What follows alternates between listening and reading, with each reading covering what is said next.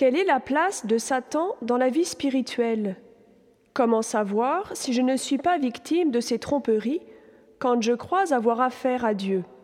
Réponse du Père Max Huot de Longchamp, extrait du bulletin mensuel d'aide à la vie spirituelle, Oraison, auquel on peut s'abonner en écrivant au centre Saint-Jean de la Croix, Courtiou, 36 230, Mer-sur-Indre.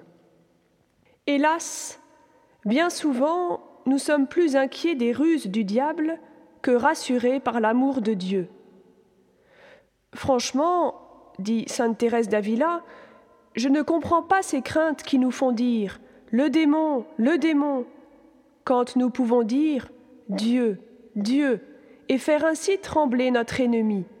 D'autant que, comme le note Saint Jean d'Avila, plus on est persécuté par l'ennemi, plus on est regardé par Dieu, dont le soin et la vigilance sont sans comparaison plus grands pour nous défendre que les astuces de notre ennemi pour nous tromper, et cela parce qu'il nous aime plus que le démon ne nous hait, et il est plus fort que notre chair n'est faible.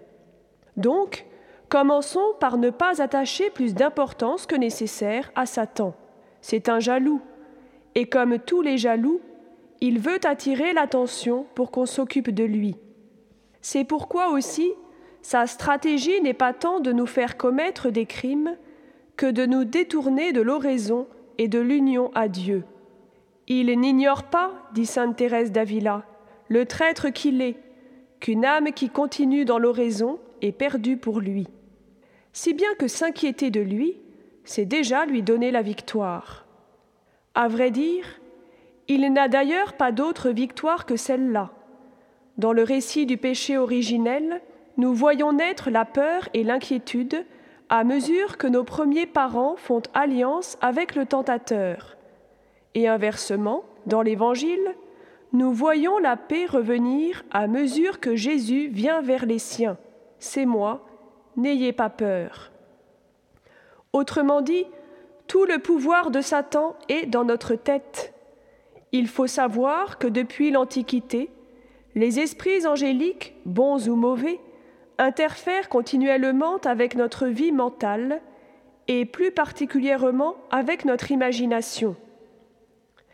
Saint Jean de la Croix dit que c'est dans l'imagination que le démon a l'habitude d'accourir avec ses ruses, qu'elles soient naturelles ou surnaturelles, car l'imagination est la porte et l'entrée de l'âme. Aussi l'erreur serait-elle de croire que Satan est une sorte d'anti-dieu, qui exercerait sur nous une influence équivalente à celle de la grâce.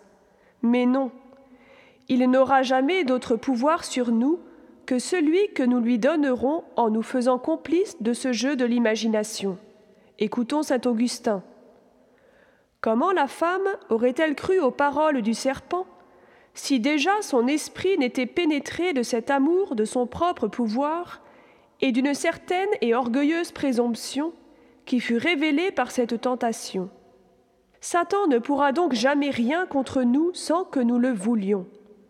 Et nous comprenons du même coup quel sera le remède contre les entreprises de Satan Mettre hors circuit notre imagination Puisque, comme le dit encore Saint Jean de la Croix, la sagesse de Dieu ne comporte ni mode ni manière. Elle ne tombe sous rien d'intelligible qui soit limité et particularisé, car elle est totalement pure et simple.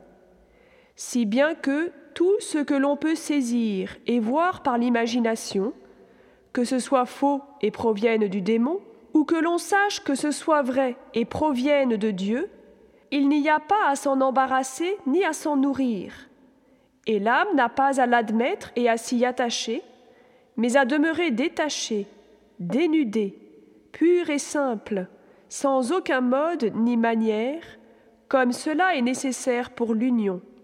Alors, concrètement, quand Satan commence à nous préoccuper, Écoutons Ambroise de Lombèze. Le mépris est le moyen le plus court de se défaire d'un ennemi orgueilleux que rien ne blesse tant que le dédain. C'est un enfant pour ceux qui le méprisent, et un géant pour ceux qui le craignent. On voit dans la vie de saint Antoine et de plusieurs autres saints qu'il mettait en fuite des légions de démons par un au cœur et par une piquante raillerie. Dès lors, laissez enrager l'ennemi à la porte, dit saint François de Sales. Qu'il heurte, qu'il frappe, qu'il crie, qu'il hurle et fasse du pis qu'il pourra, nous sommes assurés qu'il ne saurait entrer en notre âme que par la porte de notre consentement. Tenons-la bien fermée, et de tout le reste ne nous soucions point, car il n'y a rien à craindre.